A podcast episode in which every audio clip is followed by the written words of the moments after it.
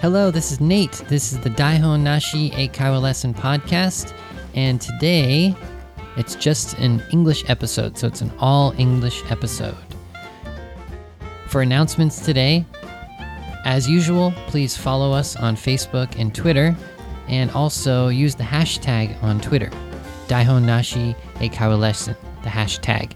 You can see lots of comments and pictures and lots of things that people uh, post about the different topics, especially the bilingual episode, uh, which uh, usually has a question of the week. So you can answer that question of the week.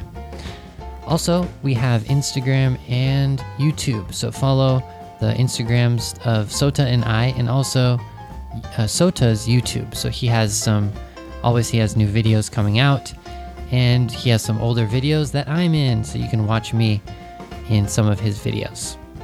Okay, all right, let's start this episode.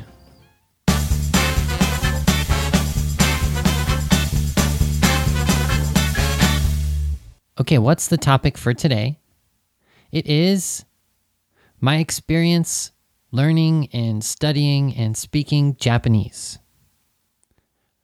Okay, so I know this is a big topic, but I'd just like to focus on a couple different things. I want to talk about um, times in my past where I started studying Japanese and go up until now, and tell you a couple stories and uh, how I was learning and you know if i made any mistakes or something like that i'd like to share it with you.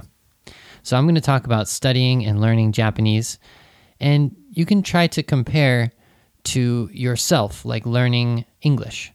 So how is how has my studying japanese been different from you studying english of course probably the big difference is that i've been living in japan so i've been living in the country that speaks the language that I am studying.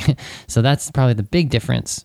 But besides that, you can try to kind of connect the dots, try to figure out, you know, maybe you can learn a new way to go about studying, or you can think about, you can learn from my mistakes or something like that. So, either way, I'd like to share about my experience uh, learning and studying Japanese. Okay. So, when did it start? Well, I need to go back about almost 10 years. It was around 2007 or 2008 where I came to Japan the first time for a trip. And it was just a vacation. I think it was a week or maybe a week and a half. And I knew I was coming to Japan. So I I kind of I thought about it. I was like, okay, I should study a little bit of Japanese, at least a little bit. I had no Japanese skill at all at that time. So I got a CD that had some really simple phrases on it. I can't remember the company that made this CD, but I remember at that time it was an actual CD, and I think I had downloaded it onto like an iPod. And so when I was on the plane coming over to Japan, yeah, I waited until I was on the plane coming to Japan to study Japanese, right? So that is my slackerness, my, how would you say? That's my laziness there. Anyways, so I started listening to these f- Japanese and English phrases so I could try to use some of these phrases on my first trip to Japan in 2008. And as I remember, I think I could only use one of those phrases, just one. I listened to probably, I don't know, a hundred different phrases. I just listened to the whole CD a couple times when I was on the plane coming over. And the phrase that I can remember very clearly, I know I, I used this phrase on that first trip. Ie kekko desu. I remember. That was the only phrase I could use, except for like, you know, konnichiwa and sayonara and hajimemashite. Stuff like that was pretty easy. But ie kekko desu. So that was the only phrase that I could use. Remember, it meant, well, as I remember, it meant like, no, it's okay, or no, I don't need that. So I used that a couple times, and every time I used it, people would laugh. Not like like laughing at me, but just kind of they were surprised, I think, that I could use that phrase or it sounded a little bit uh, strange because I couldn't make a sentence, but I said that phrase. So, for example, um, if someone asked me, "Oh, do you want more? Uh, you, do you want more rice?" and I would be like, "Oh, yeah, kekko desu." I don't know. Is that funny? for I, I've been in Japan for so long now, and I never use "ie kekko. I always say uh, "ie daijobu" or something like that, or um, yeah, I guess I say "daijobu." Hmm.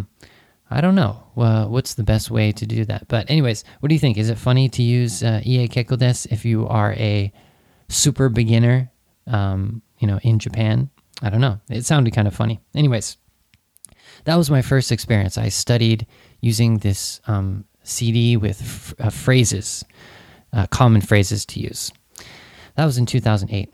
In 2009, well, I knew I was coming to Japan from around 2008 in, no, no, 2009 in mm, February.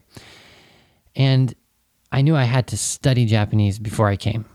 Okay, the last time I did, you know, I said I came on the trip and I listened to the CD just right before I came to Japan. But this time I was thinking, okay, I need to, you know, study because I'm I'm moving to Japan. So around February 2009, I got the job teaching English in Japan, but I had to wait about I don't know seven months until September 2009 to come to Japan.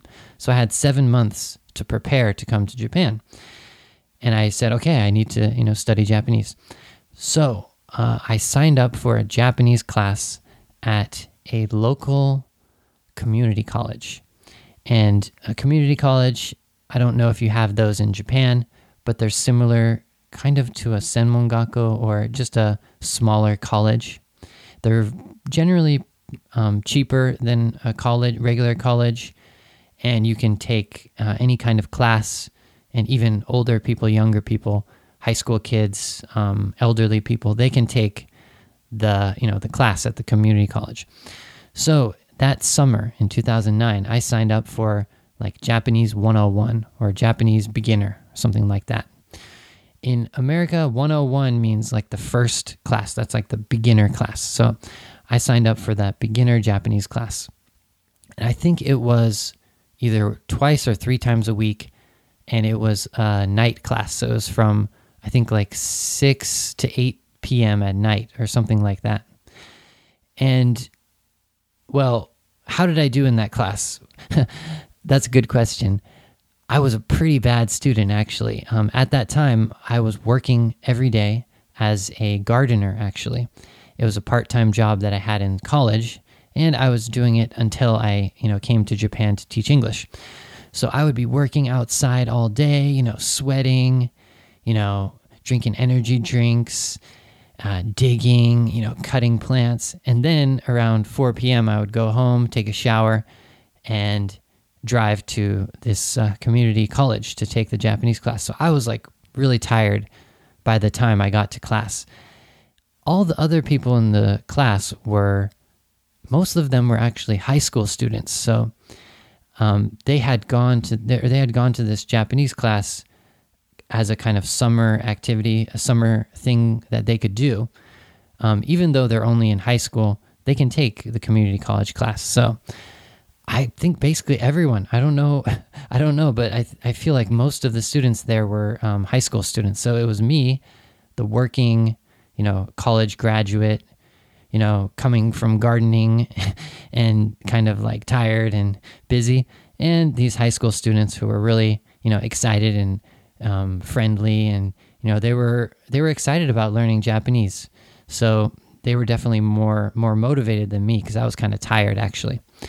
But what I remember from that class is we had to do homework, we had to do tests, and I just couldn't keep up. I, I went to a couple classes and uh, at that time, I was just kind of not into it. So I did my best. I did some homework, but I started to lose interest. And by the end of the class, actually, I remember, well, the last straw. So the last straw, that's like the last the last problem that caused me to quit basically is there was a big test and um, it was on i don't know it was on a thursday or whatever And my cousin had uh, called me or had contacted me, and she said she wanted to go to a music concert, and it was on the same day. And she was a little too young to go by herself, so her mom, so my aunt, wanted me to, you know, chaperone to to take her. And you know, I enjoyed the music concert too, of course. It was a like punk rock music concert, so she knew I liked that uh, music. So she, so my cousin told her aunt, and my aunt told me to take them to the music concert. Why am I telling you this story? Well, it's because the music concert was on the same day as the big test for my Japanese class. So, what do I choose? Do I take my cousin to the music concert or do I take the big Japanese test? Dun dun dun dun dun dun dun dun. I chose going to the music concert with my cousin. Yeah. so, I had I didn't need like a good grade for that Japanese class, so I kind of just gave up and I thought, all right, I'm going to Japan. I'm going to learn Japanese when I'm there. so that's kind of what happened for my first uh, real Japanese study is I didn't take it seriously and I kind of regret that. I wish I had studied Japanese a little bit more seriously before I came to Japan. But, you know, you can't change the past it is what it is. So, yeah, that's what I did. Okay, so it's already almost 10 minutes, and I've only talked about before I came to Japan. I've done a lot of studying Japanese since I came to Japan, so I'll try to go through quickly. I used a textbook called Genki, or was it Genki desu? No, no, Genki. And that was like a basic beginner um, textbook for Japanese language learners. And it had, you know, conversations, it had basic grammar, it had a CD.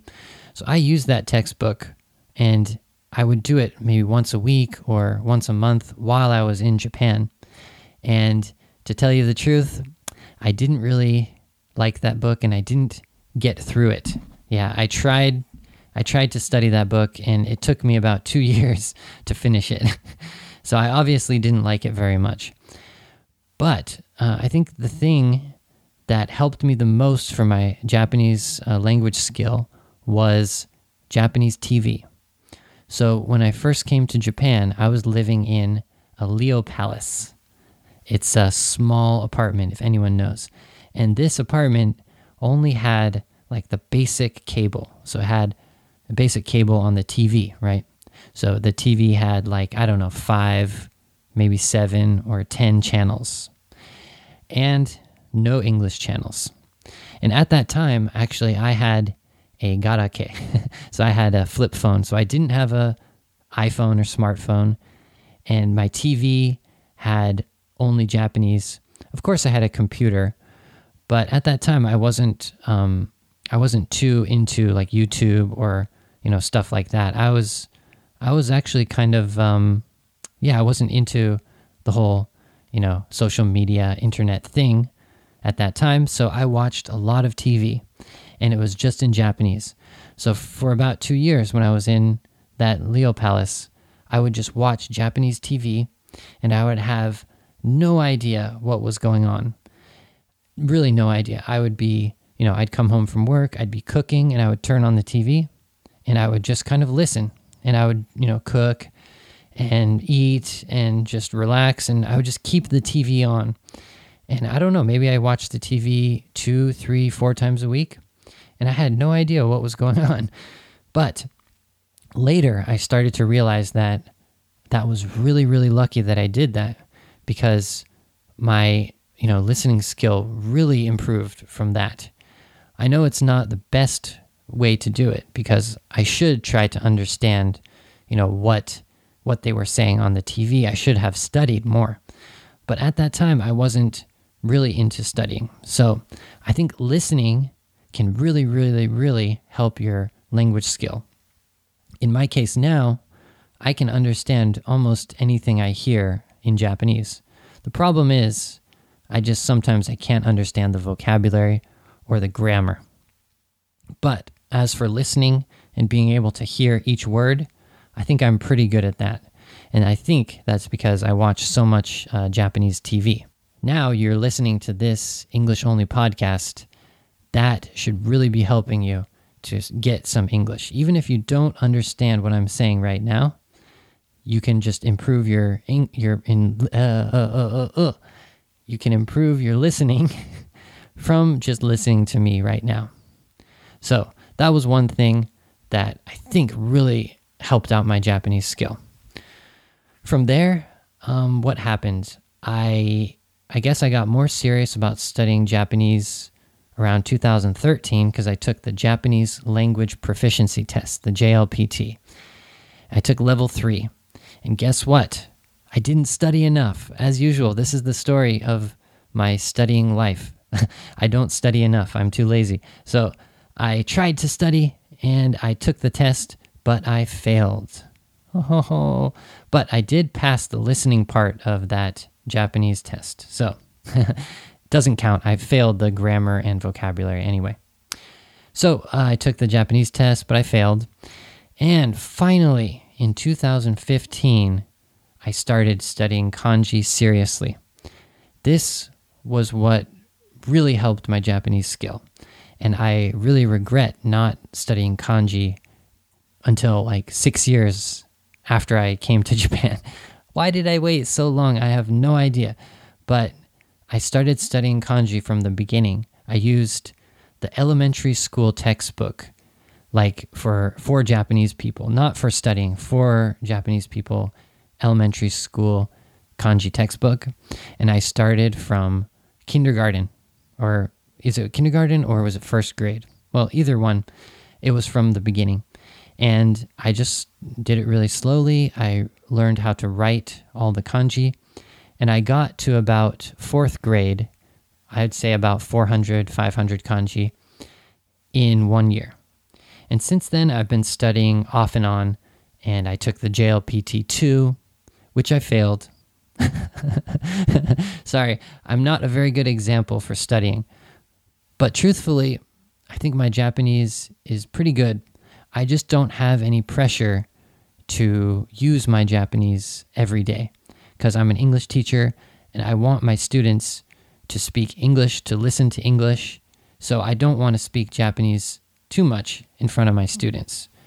Of course, when we do the podcast, uh, Sota can speak some Japanese and I can speak the English, and that's a good um, mix. But when I'm teaching my students, I try to stay mostly English and just a little Japanese if they need help. Wow. Okay. So I think I could talk forever about this topic about studying Japanese. I couldn't really get to any funny stories except for like my failure stories. So failing a test, failing the class. Oh man. um, hopefully, next time I talk about Japanese and studying Japanese, I can tell some more interesting positive stories, not just about me not studying and failing tests. Okay, well, that's all for today. Um, I'd like to hear if you have any advice for you know studying Japanese, or uh, if you can compare your English study to my Japanese study. Are they comparable? Did you did you do the same type of thing? You watch the English TV. Of course, you listen to the podcast, which is awesome. But did you take any English tests? Did you fail them? Well, we can uh, we can talk about that together about our failures, but hopefully also about your successes. So maybe you were more successful than me in language study. That would be cool to hear too. Also, if you studied any different languages, please let me know. Spanish, um, Chinese, yeah, it's all interesting to me. All right, uh, so that's all for today.